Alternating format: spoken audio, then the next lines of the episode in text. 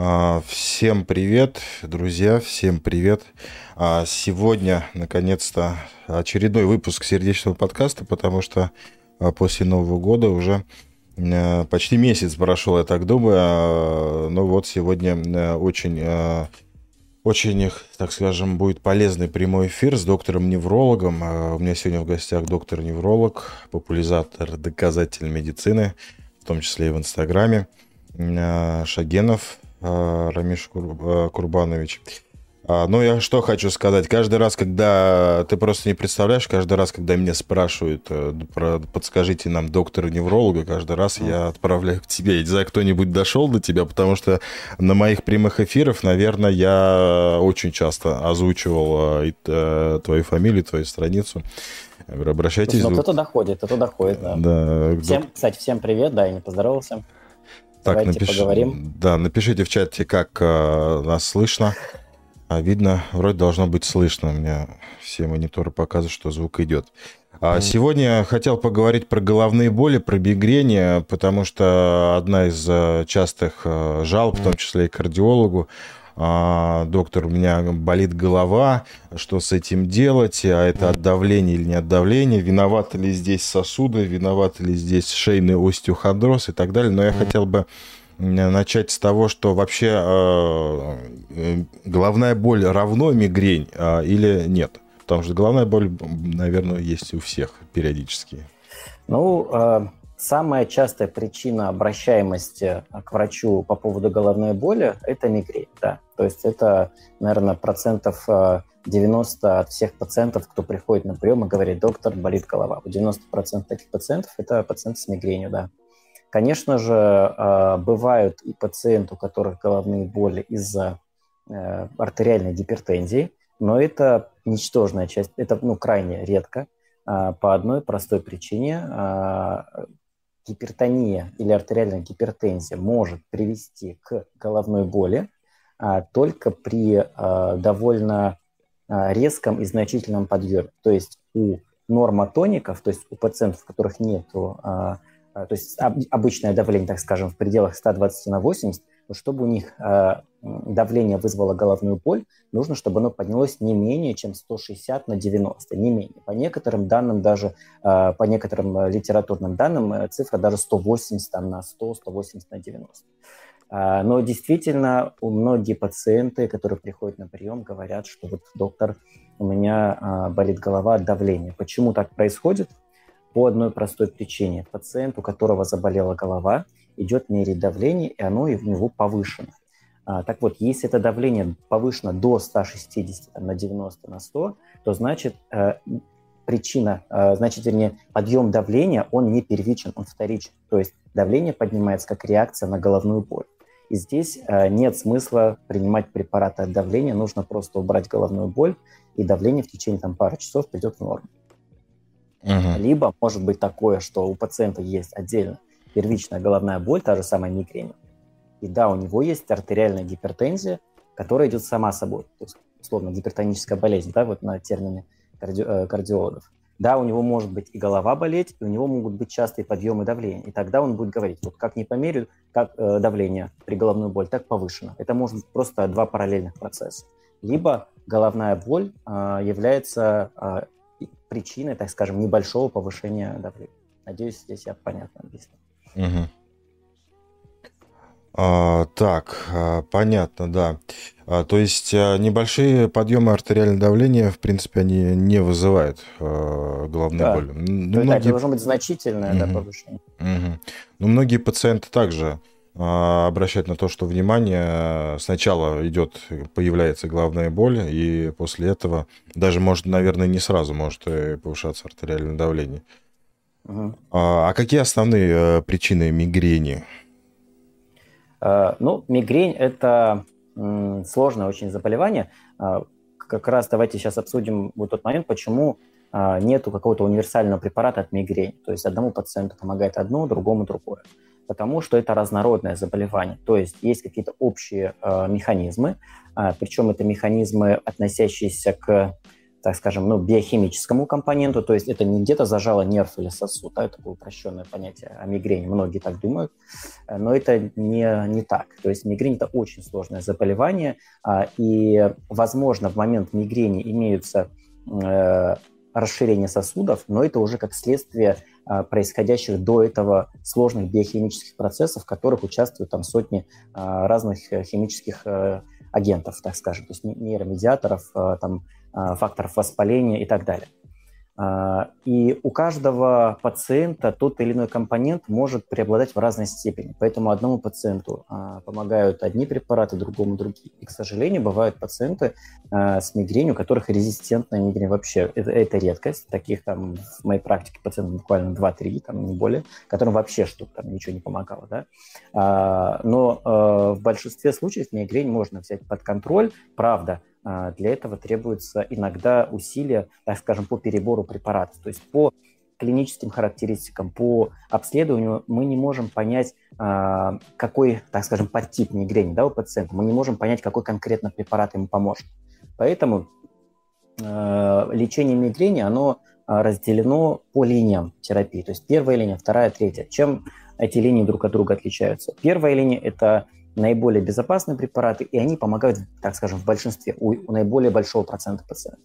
Но если, например, у какого-то пациента а, первая линия не сработала, это не значит, что там, например, доктор неправильно назначил ему препарат. Это значит, что у него, возможно, такая, такой вид мигрени, который на эту линию не отреагировал. Нужно переходить на вторую линию. Если вторая линия не помогла, там на третью линию и так далее.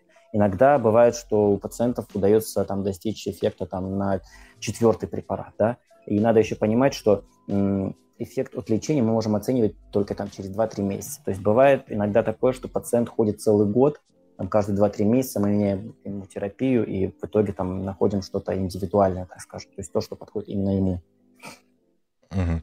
А оценивать э, эффект от лечения через какое время стоит после назначения? Ну вот, э, смотрите, многие препараты от мигрени – они назначаются с, от, с минимальных доз с последующей титрацией, с выходом на оптимальную дозу да, или на какие-то средние дозы.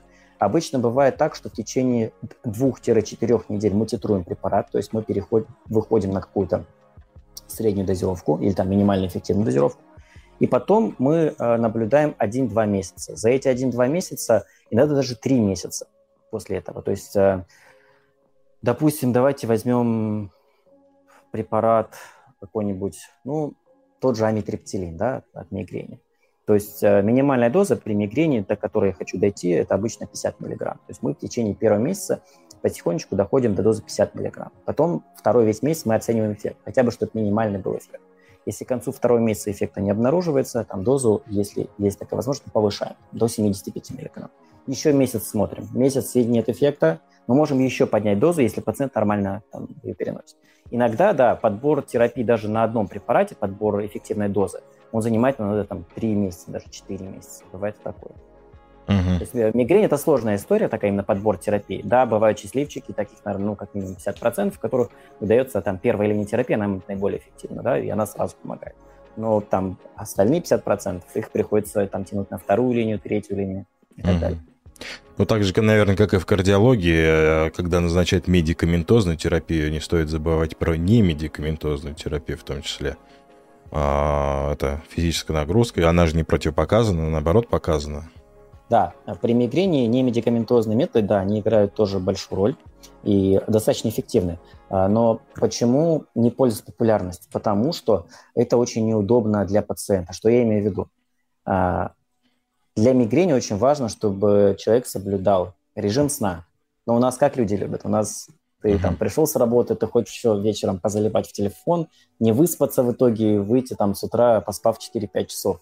Или там сбив себе режим. А на выходных ты отсыпаешься. То есть пытаешься, типа, вот я за всю, всю неделю спал там в среднем 5 часов в сутки, значит, я сейчас 12 часов посплю, субботу на воскресенье высплюсь. И все это влияет очень негативно на мигрень. Мигрень очень чувствительна к нарушению режима. То есть ты не доспал – мигрень, а пересып – мигрень. А, и в плане физической активности точно такая же история. А, гиподинамия, слабая физическая активность, частые мигрени. Но в то же самое время, если ты дал для себя избыточную нагрузку физическую, это провокатор тоже мигрени. То есть мигрень, она везде любит какой-то э, так скажем, режим, стандартный подход. То есть, если вы занимаетесь спортом, это не так должно быть, что раз в месяц пришли, умерли на тренировке, да, там, э, и в итоге спровоцировали себе мигрень, и в плане профилактического эффекта это не даст никакого э, эффекта. Угу. То есть нужна регулярность. Угу. То есть, допустим, умеренная физическая нагрузка, адекватная физическая нагрузка не провоцирует мигрень? Э, бывают такие пациенты с мигренью, у которых даже минимальная нагрузка, она может спровоцировать приступ. То есть надо понимать, что регулярная физическая активность, вот регулярная, она уменьшает частоту приступа. Но если при этом во время этой регулярной нагрузки ты дал какую-то одну тренировку избыточно, это может спровоцировать, то есть после тренировки через несколько часов может спровоцировать один приступ. Угу. То есть здесь надо понимать вот провокация приступа одного и там э, как мигрень течет там в течение месяца. Угу. То есть если я в течение месяца буду ходить регулярно заниматься, э, то вот на мне это очень четко. Вообще я сам человек с мигренью, да, то есть я невролог, и у меня мигрень. Я ее там очень хорошо изучил, в том числе на себе. У меня, например, если я спортом не занимаюсь, э, частота мигрени примерно 12 дней в месяц. Если я регулярно занимаюсь спортом, у меня частота мигрени 3-4 дня в месяц. То есть она снижается несколько раз. При этом, а, если у меня, например, большой перерыв а, в занятиях спортом, то у меня снова начинает учащаться а, головная боль. И когда я снова возвращаюсь к спорту, первая неделя тренировок у меня всегда после тренировки, даже если она не, не высокой интенсивности, у меня всегда будет мигрень. То есть поэтому я пациентам говорю, ну, это не только у меня, вообще у многих пациентов, да, и когда вы идете на тренировку, у вас после тренировки развивается головная боль, не значит, что а, вам это противопоказано. Это значит, что просто нужно снизить интенсивность и наращивать ее, то есть интенсивность, более плавно, для того, чтобы организм приспособить, и уже потом это даст эффект отдаленный. Частота головной боли будет гораздо меньше через там, 2-3 месяца регулярных упражнений. Угу. А принципы питания, ограничения, что-то в рационе какие-то есть? А, по питанию, да, тоже есть нюансы. Мигрень очень не любит, когда человек а, делает длительный интервал в приеме пищи, то есть натощак. То есть на голодный желудок мигрень часто у многих пациентов провоцируется. Поэтому э, очень важно для пациентов с мигренью брать с собой на работу, если, например, нету на работе возможности пообедать, брать с собой какие-то легкие перекусы.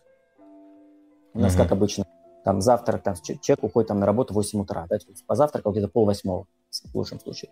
Обед там с 2 до 3 чаще всего. То есть вот с 8 до 2 слишком большой интервал. Это часто провоцирует мигрень часов в 11-12 нужно сделать какой-то легкий перекус. Это может быть там яблоко, банан, все что угодно. То есть какой-то легкий перекус, чтобы дотерпеть до обеда, чтобы это не было. Далее, кроме того, есть такое понятие, как пищевые э, триггеры мигрени. Пищевые триггеры мигрени – это м, продукты, которые могут вызвать, спровоцировать э, эпизод мигрени. Из пищевых триггеров, ну, алкоголь тоже считается, да, как пищевой. То есть mm-hmm. алкоголь один из самых частых, поэтому если вы замечаете за собой, что у вас даже после, после небольших доз алкоголя провоцируется головная боль, именно небольших, то очень высока вероятность, что это мигрень. После больших доз алкоголя, если возникает головная боль, то это может быть как токсический, токсическая реакция организма на алкоголь, то есть как на токсический элемент. Угу. Мы берем именно небольшие дозы алкоголя. Угу. А вот э, ситуационно чем себе можно помочь, если наступила мигрень? А, все зависит от того, то есть смотрите, еще такой важный момент, мигрень у каждого своя, то есть вот нет двух пациентов с одинаковой мигрень, вообще нет, uh-huh. она у всех отличается, у всех, то есть я не встречал в своей жизни пациентов, которые были бы там одинаковые эпизоды мигрени. Соответственно, и э, купирование приступа или что делать при приступе, а, оно у всех по-разному, некоторые пациенты находят выход, э, так скажем, интуитивно. То есть есть, э, например, пациенты, которые э, могут при мигрени просто полежать, 15 минут подремать, у них голова проходит. Есть пациенты, которые там, идут под горячий или холодный душ, у, него, у них голова проходит. Но это не так часто. То есть э, в большинстве случаев все-таки необходимо какая-то медикаментозная э, купирование приступа. Для чего это важно? То есть купирование – это снять приступ, значит. Для чего это важно? Если приступ мигрени купировать поздно или не купировать его еще, то повышаются риски осложнений. То есть, во-первых, мигрень будет а, тяжелее протекать, а, она может затянуться в несколько дней. А чем дольше длится мигрень, тем выше риски такого серьезного осложнения, как мигренозный инсульт. Вот. Угу. Поэтому э, мы всем пациентам, вот надо вообще для того, чтобы сказать, что делать с пациентом с мигренью, то есть как купировать, какие препараты там назначать или не назначать, важно заполнить дневник головной боли. Вести его нужно хотя бы месяц. Угу. Если мы по дневнику, например, видим, что у пациента половина эпизодов головной боли, то есть как минимум половина, могут пройти сами без приема препарата, а с помощью каких-то немедикаментозных методов лечения, то есть, например, под душ сходить, да, там, поспать, тогда мы пациенту говорим, да, мы сначала э, рекомендуем выполнить вот эти вот немедикаментозные методы, которые вам помогают. И только когда вы понимаете, что это не поможет, вот только тогда мы э, применяем медикаментозные э, препараты. Про них тоже чуть позже расскажу. А, но есть ряд пациентов, пациентов, их, наверное, большинство даже, это те пациенты, которым если начала болеть мигрень, если начала болеть голова, как вариант мигрени, то она точно сама по себе не пройдет, это затягивается как минимум там, на 5-6 часов, там как максимум на 2-3 дня. Тогда, конечно, опять-таки по дневнику мы делаем эти выводы. То есть если э, у пациента э, в дневнике меньше половины дней, которые они могут купироваться не медикаментозно, то мы пациенту рекомендуем, зачем вам мучиться, лучше принять там обезболивающее, и там мигрень пройдет в течение часа, чем терпеть ее как минимум 5-6 часов, да, как максимум там 2-3 дня. Потому mm-hmm. что мигрень это она очень сильно выбивает из колеи, она очень сильно мешает работать. Работать при мигрени, как правило, ну, продуктивно, по крайней мере, невозможно. Да, возможно работать, там, перетерпеть ее, но а, такой важный еще момент, при мигрени очень часто снижается концентрация внимания. То есть человек даже может быть такое, что голова болит не сильно, но вот такое ощущение, что она просто не варит. Это такой очень частый симптом, поэтому э, мигрень лучше купировать. Э, рассказывай, да, какие там методы угу. купирования? Да, да, конечно. Ну, э, есть такое понятие, как ступенчатая терапия, то есть ступенчатое купирование эпизода. А, купировать мигрень нужно как можно раньше, на самом раннем этапе, то есть желательно в первые 20 минут от начала ее появления, потому что чем позднее мы начинаем прием медикамента, тем хуже он работает. Uh-huh. Кроме этого, почему еще а, вообще плохо может срабатывать а, препарат при мигрени? Потому что при мигрени очень часто возникает гастропарез, то есть желудок перестает нормально а, работать и нормально всасывать препарат. Поэтому, если вы приняли препарат уже поздно, когда уже развился этот гастропарез, препарат может просто не всасываться. Это вот один из моментов, почему нужно как можно более ранний прием препарата. Ну и да, кроме того, а, вот эти биохимические процессы, которые возникают при мигрени, они уже получают свое, так скажем, бурное развитие, и купировать их уже сложно а, препаратами, даже препараты. Поэтому как можно более ранний прием препаратов? Какие препараты? Если успели а, в самом начале эпизода, то есть первые 20 минут, пока голова болит не очень сильно, то желательно начинать с приема обычных противовоспалительных препаратов. Самые изученные в плане мигрени это аспирин, это ибупрофен и, наверное, напроксен, который у нас в России называется налгезин еще. Вот. Кроме того, а, достаточно эффективен парацетамол. А, Причем парацетамол с противовоспалительными препаратами можем комбинировать даже. То есть, например, вот мы приняли а, ибупрофен в дозе, там, допустим, 400 мг в начале приступа. Если в течение минут 60-90 эффекта нет, мы можем добавить к нему уже парацетамол. Вообще у меня есть, на самом деле, на YouTube видео, как купировать мигрень, как купировать головную боль. Там вот я все подробно об этом рассказываю. И третья линия, то есть если не помогло там ни отдельно МПВС, ни отдельно, то есть противовоспалительные препараты, ни добавление к ним парацетамола, то мы уже добавляем триптаны. Триптан – это специфическая группа препаратов, специфический противомигренозный препарат. Э, таких э, препаратов в России есть три. Это суматриптан, а, это мигрипам и это релпакс. А, нужно, естественно, один из этих препаратов, то есть их не комбинировать друг с другом. А, если пропустили начало эпизода мигрени, то, то есть голова уже болит сильно, например, человек проснулся с эпизодом головной боли или он заработался и, так скажем, отвлекся на работу и вовремя не принял препарат, тогда можно начинать сразу же с какого-то а, препарата из группы триптаны, то есть вот с этих специфических препаратов. Но стоит понимать, что к ним есть противопоказания, поэтому они должны назначаться только врачом, и нужно очень осторожно к ним подходить, потому что особенно у людей там старше ну, 55 лет э, могут быть э, некоторые ну, противопоказания, особенно по поводу там, кардиологических некоторых заболеваний. Угу. А, при ауре в виде онемения виска уже купировать боль? Спрашивают. Ну, онемение виска, как аура, ну, а, а, давайте начнем так. Что такое аура? Аура – это очаговый а, симптом, который может проявляться онемением. Чтобы именно висок не имел, я такого не встречал. Обычно это рука, нога, губа, язык, может быть, да? Ну, окей, допустим, что вот какой-то вариант такой нетипичной ауры, не менее виска. Что нужно понимать? Э, в каком проценте случаев, вот конкретно у вас, это переходит в головную боль? Если это переходит в большинстве случаев, то да, на э, этапе ауры можно купировать. Но важно, что на этапе ауры не рекомендуется прием вот этих триптанов. На этапе ауры можно принимать либо НПВС, противовоспалительный препарат, либо парацетамол. А, триптаны можно принимать только после того, как аура закончилась и началась головная боль. Угу. Так, а здесь про укол спрашивают от э, мигрени. Что за укол такой? А, так, какие уколы могут быть при мигрени? А, при мигрени можно использовать ботулотоксин. Это уколы в бот, ботокса, да, в uh-huh. голову, там, uh-huh. кожу лба, головы, там, затылка. А, ботулотоксин можно использовать только при хронической мигрени, то есть при эпизодической он не показал свою эффективность. И второе, что можно колоть, это моноклональные антитела. У нас в России есть два э, препарата. Это Эренумаб, который торговое название Irinex, и Фремонезумаб, торговое название Аджоли. Угу. Можно и то, и то. Это современные, так скажем, самые последние методы, одобренные а, для лечения мигрени, считаются эффективными. Э, я видел эффект на практике, очень хороший. То есть бывает, что пациенты, которые там используют э, другие методы терапии, там таблетки, там те же тот же ботулотоксин, у них эффекта ноль, а, делаем инъекции.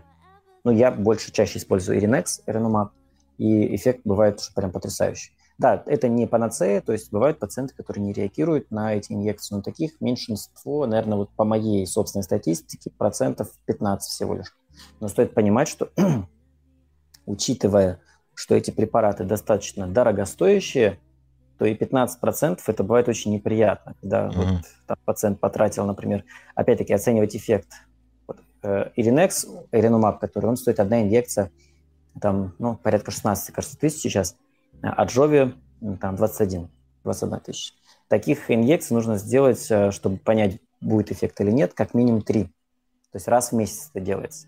И да, если вы попали в те 15%, то сделали там 3 инъекции, заплатили там 45 тысяч, эффекта нет, бывает очень обидно. Поэтому... Голова еще сильнее разболелся. Да-да-да. Поэтому вот для меня лично а, я когда назначаю эти препараты, когда мы перепробовали все другое, или когда пациент сам говорит, что вот доктор, я там хочу эти, эти препараты. Вообще при назначении лечения при мигрени нужно обсуждать с пациентом все варианты. На самом деле а, вот не должно быть такого, я тебе назначаю вот то, и все, вариантов нет. Обычно а, мы выбираем несколько препаратов, объясняем пациенту плюсы и минусы, говорим, вот на каком бы вы хотели остановиться. И вот, конечно, когда я объясняю минусы вот этого препарата, там, Irinex или Аджови, этой группы препаратов, я объясняю, что это дорого, то есть, но если, например, для вас это не является там проблемой, и для вас это недорого, то мы можем начать с них, потому что они в плане там, переносимости одни из самых безопасных. То есть в плане побочных эффектов от этих препаратов э, ну, практически никогда не бывает ничего серьезного, кроме там э, небольшого там раздражения вместе инъекции, и все. Угу. А, пока так про беременность чуть позже, так я просто сейчас, чтобы сильно с темы не сходить, а, кардиологические препараты, то есть я знаю бета-блокаторы и всегда я слышал про метапролол, а другие mm-hmm. бета-блокаторы используются для лечения мигрени? А, более того, вообще из бета-блокаторов более эффективным считается анаприлин. Ага, пропронолол. Метапролол, он, mm-hmm. да, он как бы типа на втором месте после пропронолола. Mm-hmm. Ну, анаприлин, пропронол, это да, для зрителей, mm-hmm. что это mm-hmm. одно и то же. Э, метапролол на втором месте, и на третьем, кажется, соталол, сотовикса. Угу. Он тоже может использоваться, но у него меньше э, доказательной базы. Угу. Сартаны, знаю, канда сартан. Канда сартан считается наиболее изученным, да, из всех препаратов. У меня вообще были пациенты, например, а, был интересный пациент с хронической мигренью, он принимал, у него была еще гипертоническая болезнь, и он принимал препарат э, валсартан плюс с чем-то, ну, то есть какой-то комбинированный, я не помню. Наверное, с гипотиазидом, да, часто, что не знаю. Либо с амлодипином. Вот, ну вот, в общем, какая-то была у него такая комбинированная терапия. Она хорошо держала ему давление, И при этом э, из-за того, что у него было много сопутствующих заболеваний, ему подобрать терапию от мигрени было невероятно сложно, потому что другие препараты либо ему не подходили, либо а, просто были противопоказаны, и тогда по согласованию с кардиологом, а, может, кстати, с тобой, я его отправлял, говорю, я, я не помню, кстати, кто кардиолог, но там кто-то нормальный, адекватный а, был из кардиологов. Uh-huh. Я говорю, давайте вот так, я написал в заключении, говорю, давайте, а, если кардиолог разрешит, мы заменим а, валсартан на кандасартан и посмотрим. И там был потрясающий эффект. А, там в течение двух месяцев у него из, там, кажется, по 20 дней было с головной боли в месяц у него уменьшилось там до 7-8. То есть вот mm-hmm. замена вроде бы... А, вообще есть некоторые данные, что якобы вал, э, валсартан тоже может влиять на мигрень, но вот э, у меня есть такой случай яркий, когда там на валсартане эффекта не было, на кандасартане был потрясающий эффект. Угу. А, мигрень всегда проявляется с ауры, пропадает зрение, не имеет рука и даже лицо, что невозможно говорить. При такой ауре и во время нее можно принимать какие-то таблетки?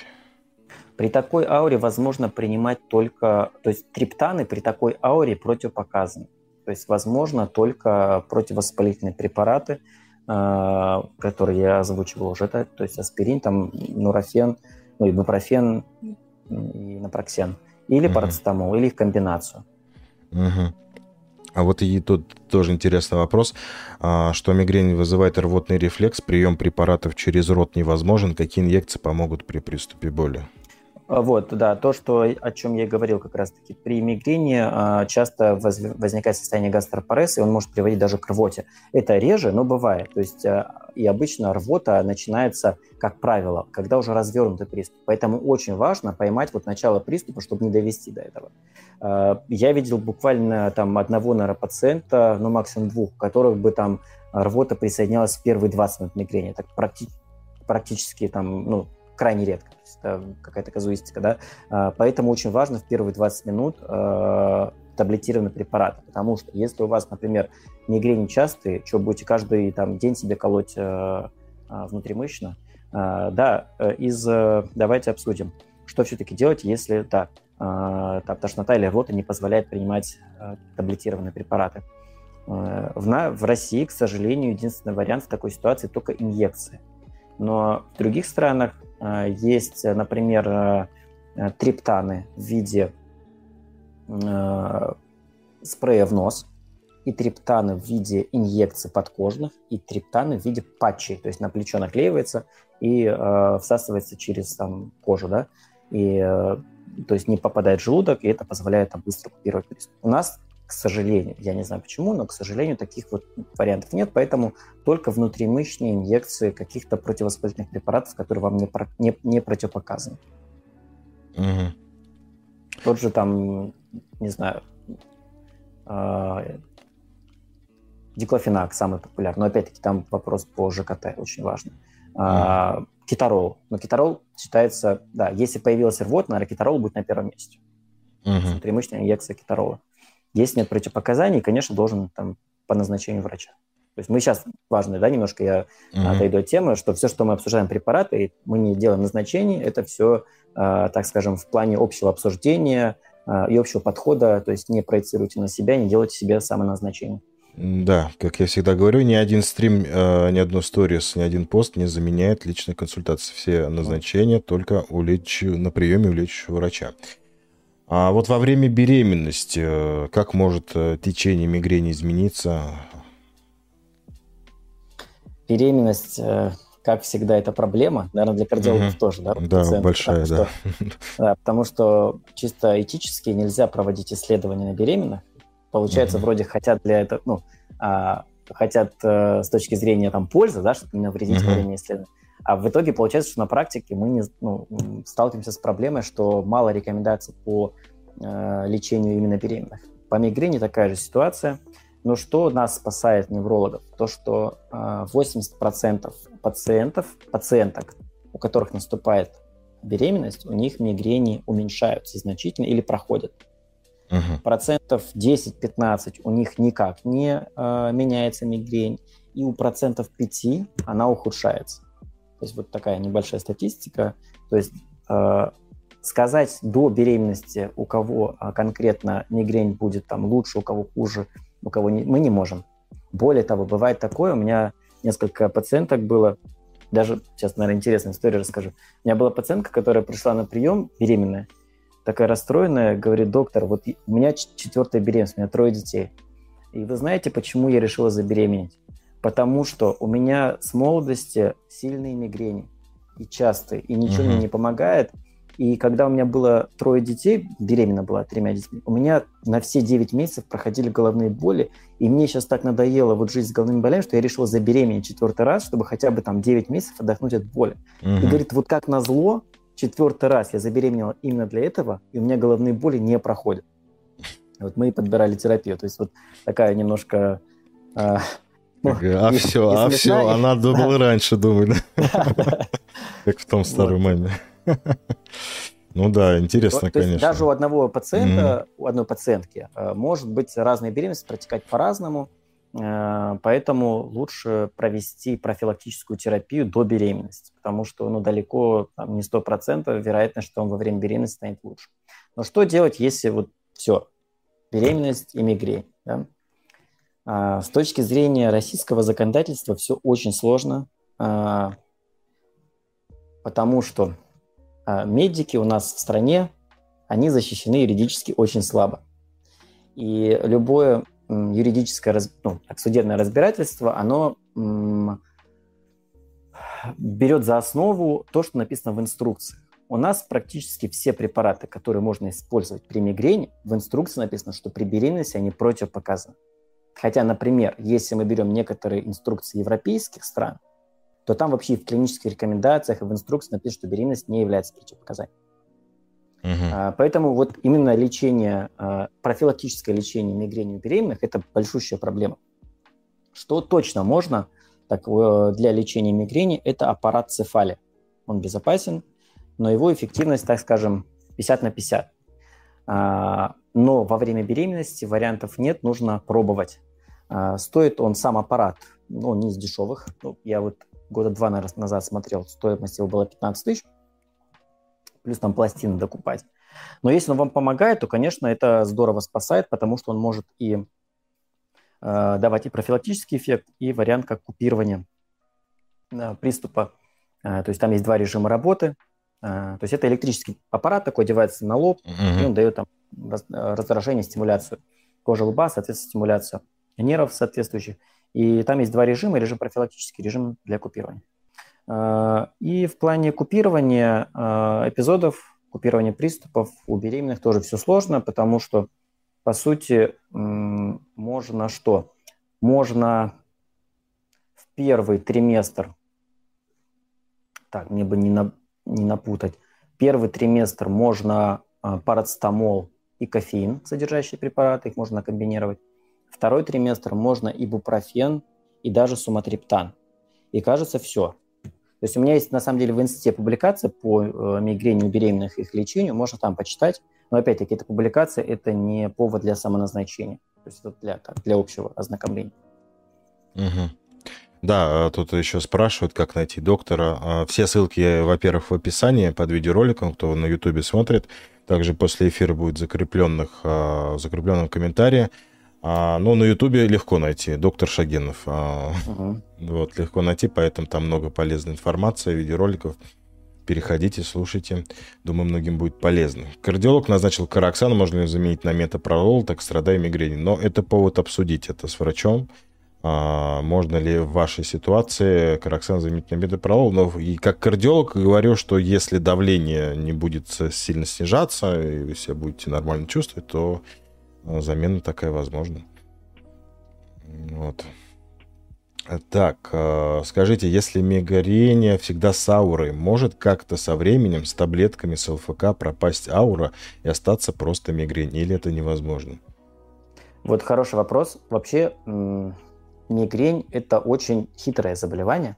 Оно меняется даже в течение жизни. Вот я говорил, что оно вообще отличается у всех пациентов, и в течение жизни даже у одного пациента она может меняться у кого-то она может... Вот почему вокруг мигрени вообще много очень мифов, и почему столько много мракобесия. Кстати, вот перейдем давайте про эту uh-huh. тему, про а, всякие там натропы, сосудистые, и вообще там вставление там атланта и всякие другие мракобесные методы ну, лечения. Да. Угу. Почему их много? Да-да. Почему много вообще пациентов, которые говорят, что вот, знаете, мне вставили там атлант или там прокапали, что-то мне помогло? Во-первых, мигрень очень а, чувствительна на плацебо. То есть если мы откроем какие-то исследования хорошие, качественные, то есть любые исследования вообще они должны проводиться с группой плацебо. То есть это группа, которая получает пустышку, но они при этом не знают, что они получают. Да? Так вот, э, во многих исследованиях эффективность от приема вот этой пустышки в группах, она варьирует от 15 до там, 40%. То есть вот, например, из 100 пациентов, да, это 15 или 40, которые принимали препараты и говорили, вау, мне стало классно, мне стало лучше, то есть на 50% как минимум улучшение обычно, вот такая точка. Э, то есть они принимали пустышку, им стало лучше. Это во-первых. Во-вторых, э, вот э, возвращаясь к вашему вопросу, мигрень в течение жизни может видоизменяться. Бывают периоды, когда она сама по себе становится лучше. Вот просто ни из-за чего. Раз, и там несколько лет, иногда там десятилетий, у пациента приступов или вообще нет, или они там крайне редко. Бывает потом раз какое-то ухудшение. Чаще всего, да, ухудшение связано с там, нарушением режима, сопутствующей депрессией, тревогой, там, со стрессами какими-то. Но бывает и на ровном месте. Бывает, что пациент говорит, у меня вообще ничего не изменилось в жизни, у меня все супер, все как было, так и есть. И у меня вот внезапно начались там, не начались, а там стали чаще головные боли. То есть мигрень сама по себе протекает волнообразно в течение жизни. Так вот, если пациент пошел на какое-то лечение в процесс, когда, э, в момент, когда она сама по себе стала уменьшаться, то, конечно, он будет связывать свои там, Э, выздоровления там, или улучшения с этим методом лечения. Да? Поэтому, именно поэтому при выборе терапии мигрени мы ориентируемся не на э, ощущения пациента или ощущения врача, да, а вот именно на клинические исследования, в которых статистически доказано, что это эффект, который мы получаем от препарата, он не из-за плацебо, не из-за самовнушения, не из-за того, что пациент вошел вот в эту э, фазу, когда у него спонтанное улучшение, а оно именно статистически по группам имеет значимые различия, и это эффективный именно препарат, а не вот так случайно совпало, так скажем. Mm. Я только хотел спросить по поводу мигрени и э, всяких ноутропов. Э, ведь наверняка очень много людей приходит, которым э, назначают там прокапаться в дневном стационаре. Вот я только хотел спросить, как они э, реагируют на это, то есть проходят, э, либо вообще никакой реакции. А вот эффекты плацебо при мигрени длительный эффект, так скажем, либо ну, Как правило, нет. Поэтому, как правило, это до полугода. Не надо даже там несколько месяцев. На полгода а, хватило, как они говорят. Ну, они, да, так и ходят, там раз в полгода, раз в год, типа, вот прокапаться, мне опять хуже. Но угу. стоит сказать, что есть метод, есть, вернее, одно показание при мигрени, когда мы реально используем капельницы. Это абузусная головная боль, то есть, вернее, абузусная головная боль – это не, не, не равно мигрень, и она может быть и при других видах головных болей, но очень часто именно при мигрени развивается. Абузусная головная боль – это именно когда а, мигрень учащается, ну или другой, другая первичная головная боль, учащается из-за того, что человек принимает много обезболивающих. То есть, по сути, прием обезболивающих приводит к учащению головной боли. И поэтому э, бывает, что мы назначаем э, такое лечение, как дезинтоксикационная терапия. Она может проводиться капельно, в виде капельниц, там 5-7 капельниц в течение там, 10 дней. А, но это не инотропные да, препараты. Это, по сути, там, физраствор с э, глюкортикостероидами – вот такое лечение. А, давайте вернемся к апузусу, чтобы было угу. понятно. А, вот какие препараты и в каком количестве можно принимать, чтобы не было абузуса? Если мы говорим про противовоспалительные препараты, такие как аспирин, ибупрофен, напроксен, то именно и важно, чтобы они были не в комбинации, то есть не цитрамон, да, там, не э, баралгин, а именно монопрепараты. То есть моно, то есть препараты, которые, там, в составе которых только одно действующее вещество. Их можно принимать не более, там, ну давайте так, 15 дней в месяц – это максимум. То есть лучше, чтобы было не больше 12 дней в месяц. Если мы говорим про э, триптаны или про комбинированные препараты, вот такие, как я сказал, то есть там стромон, бралгин, пенталгин и так далее. То есть те, которые, в которых действующих веществ больше одного. Таких препаратов и суматриптана, э, и, и триптанов, вернее, в месяц можно принимать не больше 8 дней. 8-10 ну, это, ну, лучше 8 ограничиться.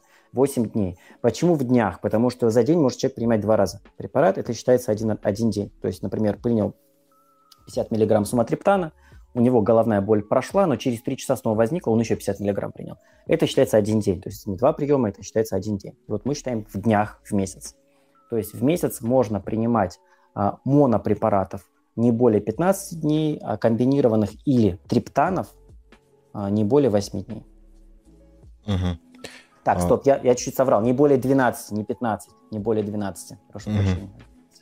Как раз вопрос э, задали, уже несколько комментариев. Э, как избежать обузостных головных болей при приеме анальгетиков, без которых не обойтись?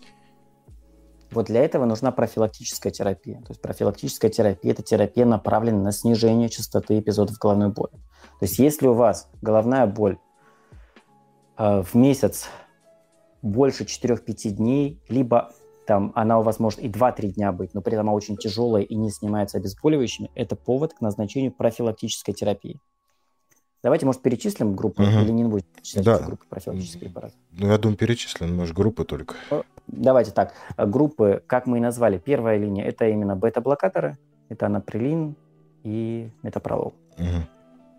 А, вторая линия – это некоторые виды антидепрессантов, такие как амитриптилин и венлофоксин. Они имеют наибольшую, так скажем, доказательную базу. А, также во второй линии это некоторые противоэпилептические препараты, далеко не все, а именно вальпровая кислота и топомакс. Причем вальпровая кислота показала большую эффективность именно при хронической мигрени. Вообще это один из самых эффективных препаратов. Ну, там есть некоторые минусы, не знаю, обсудим сегодня или нет, если успеем. Дальше, что еще из, какие варианты? Это кандесартан, это в некоторых ситуациях можно использоваться веропамил, ну, это тоже, кстати, кардиологический да, препарат, uh-huh, ну, да, да. такой в меньшей степени, а, в меньшей степени. Так, что еще? Ботулинотерапия, мы не поговорили, и моноклональные антитела, мы о них тоже уже говорили. А, вот из этих групп препаратов мы выбираем, чем лечить пациента. Иногда это комбинация некоторых препаратов. Угу. Тут вопрос уже мне задают по поводу нитратов, головной боли, моносан, кардикет и так далее. Ну, во-первых, я хочу сказать, что сейчас нитратами стараются, ну, достаточно редко лечить ишемическую болезнь сердца, если там уж есть какая-то яркая картина э, грудной жабы, стенокардии. Многие антиангинальные препараты применяются, а, эффекта нет, человек э, все равно э, каждый раз ограничивает физической активности, это грудная жаба, стенокардия. Но если у вас э, возникает э, головная боль, это побочный эффект э, нитро, всех нитратов, нитрат содержащих препаратов, то возможно переходить на другие антиангинальные препараты. Ранекс, Караксан, ну, в том числе предуктал, но предуктал такая, скажем, полупустышка. А одним, одним словом, если у вас есть головная боль на нитраты, нужно вообще понять, нужны ли вам нитраты, потому что я нередко встречаюсь эм, с таким назначением врачей, когда у человека вообще симптомов стенокардии нет, у него просто в диагнозе ИБС написано, ему сразу нитраты назначают. А, поэтому... А, никарандил еще, как э, альтернатива нитратов. Кардиник, никарандил. Поэтому так. А как вот видел твой пост, э, который, э, наверное, там и хейт собрал как к хирургическому методу лечения мигрени относитесь?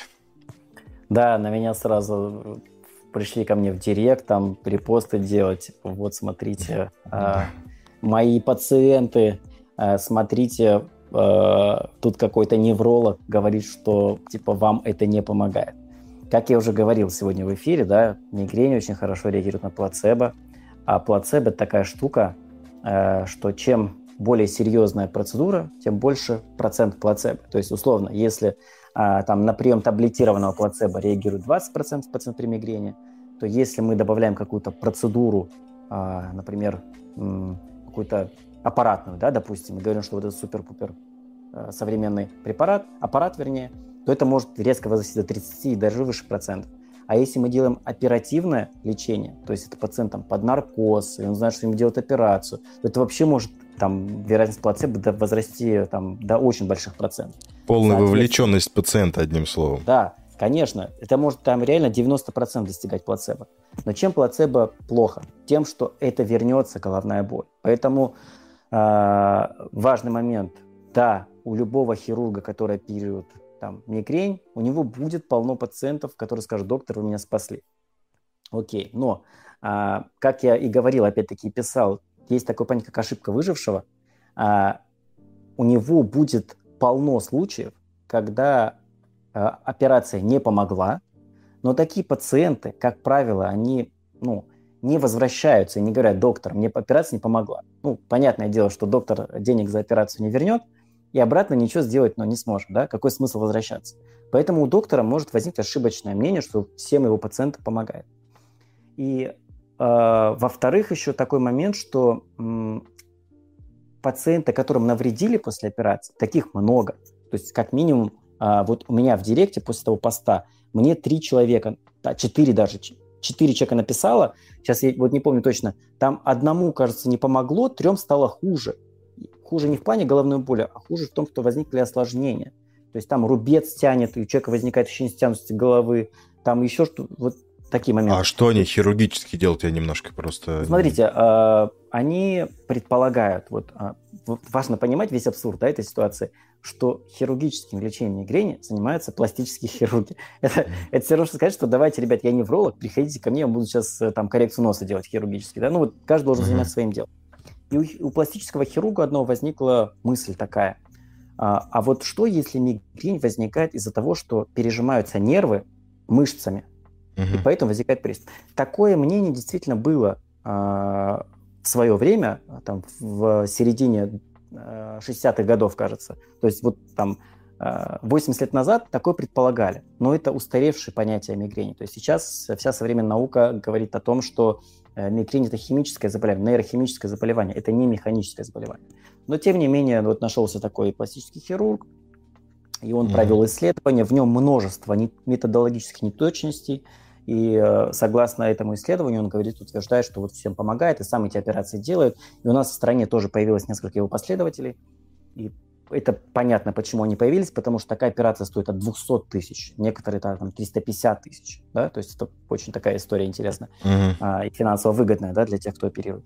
А, кроме того, одна из э, моих подписчиц в Инстаграм, она рассказала такую историю, что ей не помогло. Более того, ей стало хуже, потому что возникло осложнение. И когда она связалась с а, этим хирургом, который оперировал, он ей вообще сказал, что типа а, ты чего на меня ну, клевету наводишь? Это невозможно, я на тебя в суд подам. Uh-huh. Вот такие моменты. А, ну вот, наверное, все, что uh-huh. можно сказать о хирургии мигрени. То есть это процедура не панацея, а, даже если а, есть какой-то человек реальный, который утверждает, что ему помогло, это вполне возможно, но это помощь за счет плацебо-эффекта, и это ошибка выжившего, потому что мы не знаем, скольким людям стало хуже. Потому что они будут молчать, скорее всего. Угу. Это да. Я заметил, что у всех этих мракобесов вечно что-то ужимается, пережимается, да. заклинивает. У нас же вообще уровень образованности населения, именно медицинской образованности, он очень низкий. И, соответственно, да. когда человек приходит, например, на прием к неврологу, докмед, и который говорит, вот вы знаете, у вас э, какие-то сложные нейрохимические нарушения, которые приводят там, к воспалению сосуда и так далее. Это сложно. Человеку проще сказать, знаете, у вас зажало сосуд, мы сейчас здесь чик, и все будет хорошо. Да? Ты, это ты не представляешь, понять. какая для меня это жиза. Когда я каждый раз говорю о механизмах развития эссенциальной гипертонии, там, про ренин-ангиотензинальдестероновую систему, юкстогломерулярный аппарат, э, дисфункция эндотелия. Все говорят, что у нас грузите? У меня вот здесь зажалось, у меня из-за этого ага. давление повысилось. Это просто, это просто классика. Ну, э, да, это, это наша боль вообще, вот э, всех врачей, кто не мракобесы, да? да. Я, с одной стороны, я понимаю, например, есть некоторые врачи, которые пытаются упростить в объяснении, но они при этом не мракобесы. То есть иногда вот, вот есть там категория пациентов, которые им проще сказать, что да, у тебя вы, вывалилось здесь вот там сустав, да, мы uh-huh. сейчас его вставим на место, но кроме этого тебе нужно пить вот это, вот это, вот этот препарат, да. Ну, есть такие, окей, uh-huh. допустимо. Но э, когда это идет вот Э, как со вставлением атланта или как вот эта вот хирургия мигрени, когда это откровенно может навредить, ухудшить состояние. Но это вообще ну, ни в какие ворота. Я никогда не понимал вот эти все видео, что у тебя были периодически, что там у доктора Бурлакова, да я иногда их публикую, когда там просто молотком, осиновым колом и, да, и так далее. Я часто я, я не представляю, как люди вот там не пишут в прокуратуру на таких э, целителей и так далее. Как они вообще себя нормально могут чувствовать пос, после всех этих э, дел. Ну, обычно же, смотри, здесь же такой парадокс, подтянуть за, а, такую историю именно в, в уголовном там или в каком-то там угу. процессуальном моменте... Он же сам можно... пришел и расписался, наверное, там на согласие. Смотри, а может только врача. То есть если ты ага. не врач, типа, угу. ну, угу. я вообще там... Это не медицинская процедура, это массаж, да. То есть, по сути, вот э, наша э, вот это вот, как это назвать-то, система там не судебная, как вот, угу. есть она не, не, не э, таких вот персонажей не может ни за что привлечь. Вот парадокс. Поэтому если ты хочешь заниматься мракобесием, не получай медобразование. Мне кажется, должен быть наоборот вообще. А у нас в итоге э, врач, э, нормальный врач, адекватный врач, да, у него случился какой-то там побочный эффект ожидаемый, от препарата там, или от процедуры, его могут привлечь, парадокс. Угу. А тут налево-направо ломает спины, по сути, реально ломает, потому что э, вот как они дубасят по систематроскам, там 100% в день там по 2-3 перелома они делают. Угу. Да, эти переломы заживают потом, конечно же. Э, не все обращаются с ними э, там, в медучреждении, все их диагностируют, но я уверен, вот те видео, по крайней мере, которые я э, там себе в YouTube-канале тоже заливал с этими, с маркобесами, которые по позвонкам стучат. Там сто процентов с такой силой они бьют, и, э, и в такие точки, когда, ну, сто процентов у них есть такие осложнения. Угу. Кстати, я вот вспомнил, то ли где-то читал, то ли в Китае, то ли в Индии, прежде чем заниматься нетрадиционной медициной, а, человек обязан там то ли 10, то ли 15 лет отработать вот в традиционной, в обычной медицине.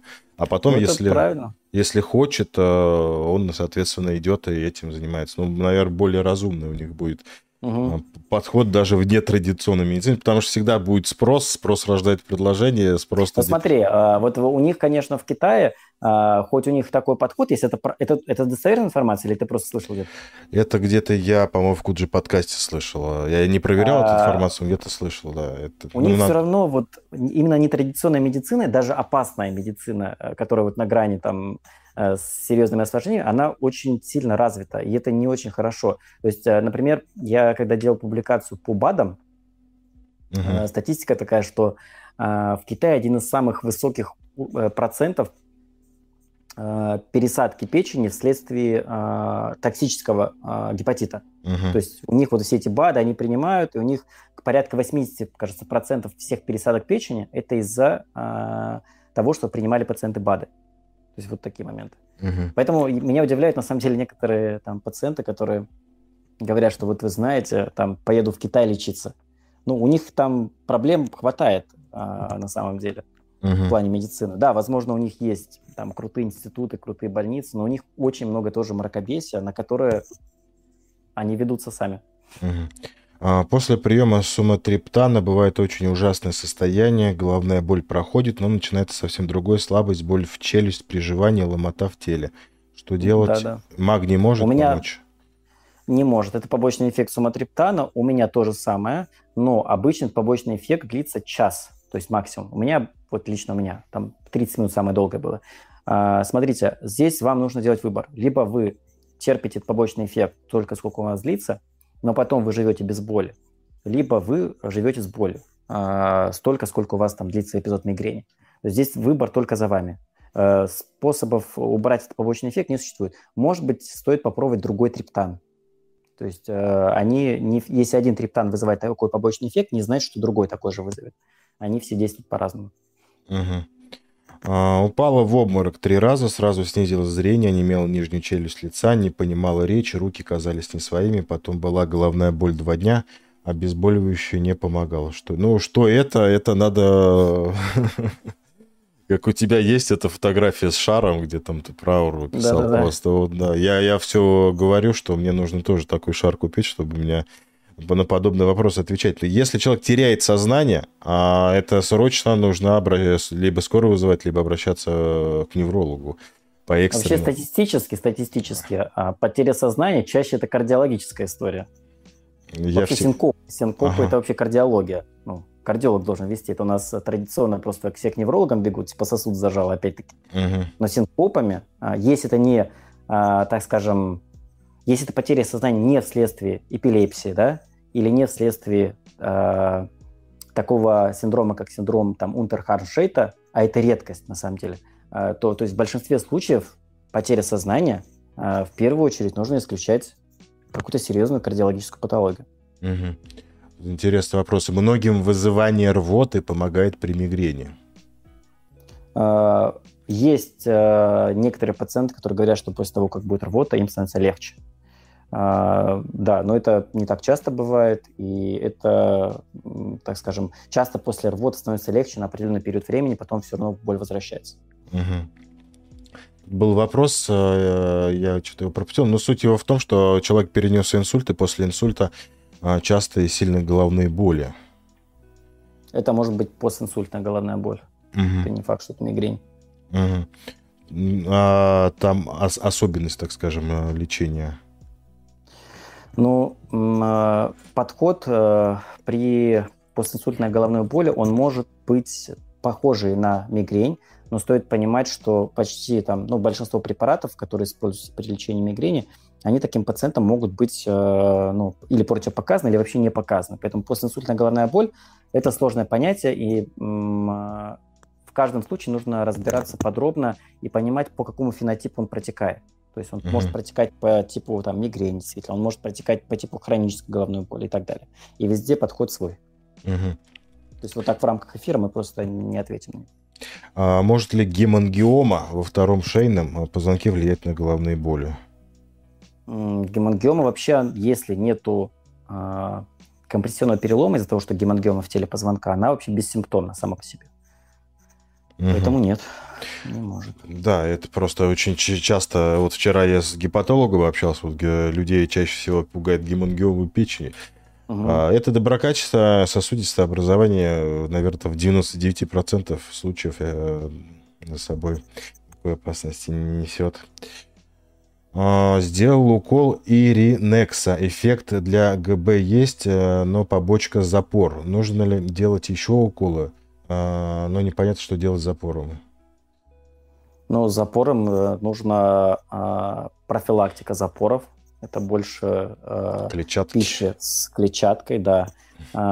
И регулярно там опорожнять кишечник, да, угу. такие моменты. Если прям это не помогает, то можно сходить на консультацию к гастроэнтерологу, который, возможно, назначит некоторые там слабительные даже. То есть, э, смотрите, конкретного ответа на ваш вопрос вот в рамках эфира его нету. Всегда нужно взвешивать за и против, всегда. То есть, насколько хорошо он помогает и насколько сильный запор. То есть, готовы вы лечить запор параллельно а, и при этом колоть Иринекс? Или вы не готовы, то есть настолько это сильно вас беспокоит, или вы не готовы идти к гастроэнтерологу для того, чтобы там лечить запор. То есть везде взвешивайте, насколько для вас одна проблема перевешивает другую. И э, на самом деле, когда мы на приеме там, с такими пациентами э, обсуждаем моменты и что-то взвешиваем, мы всегда делаем это совместно с пациентом, и здесь выбор больше за пациентом, чем за там, врачом. То есть я вам не могу сказать, да, идите там делайте то-то, то-то. Или я не могу вам сказать, отмените Иринекс. Да, mm-hmm. может быть, вам стоит попробовать тогда уколоть там Аджови, например. Или, может быть, стоит просто сходить к гастроэнтерологу, да, и там назначить слабительное. Или просто mm-hmm. Вот эти немедикаментозные методы профилактики а, запора использовать. А при мигрени может температура повышаться? Субфибрильный ну, Смотрите, а, есть несколько у меня пациентов, которые утверждали, что у них, да, во время мигрени или перед приступом там возникает субфибрильная.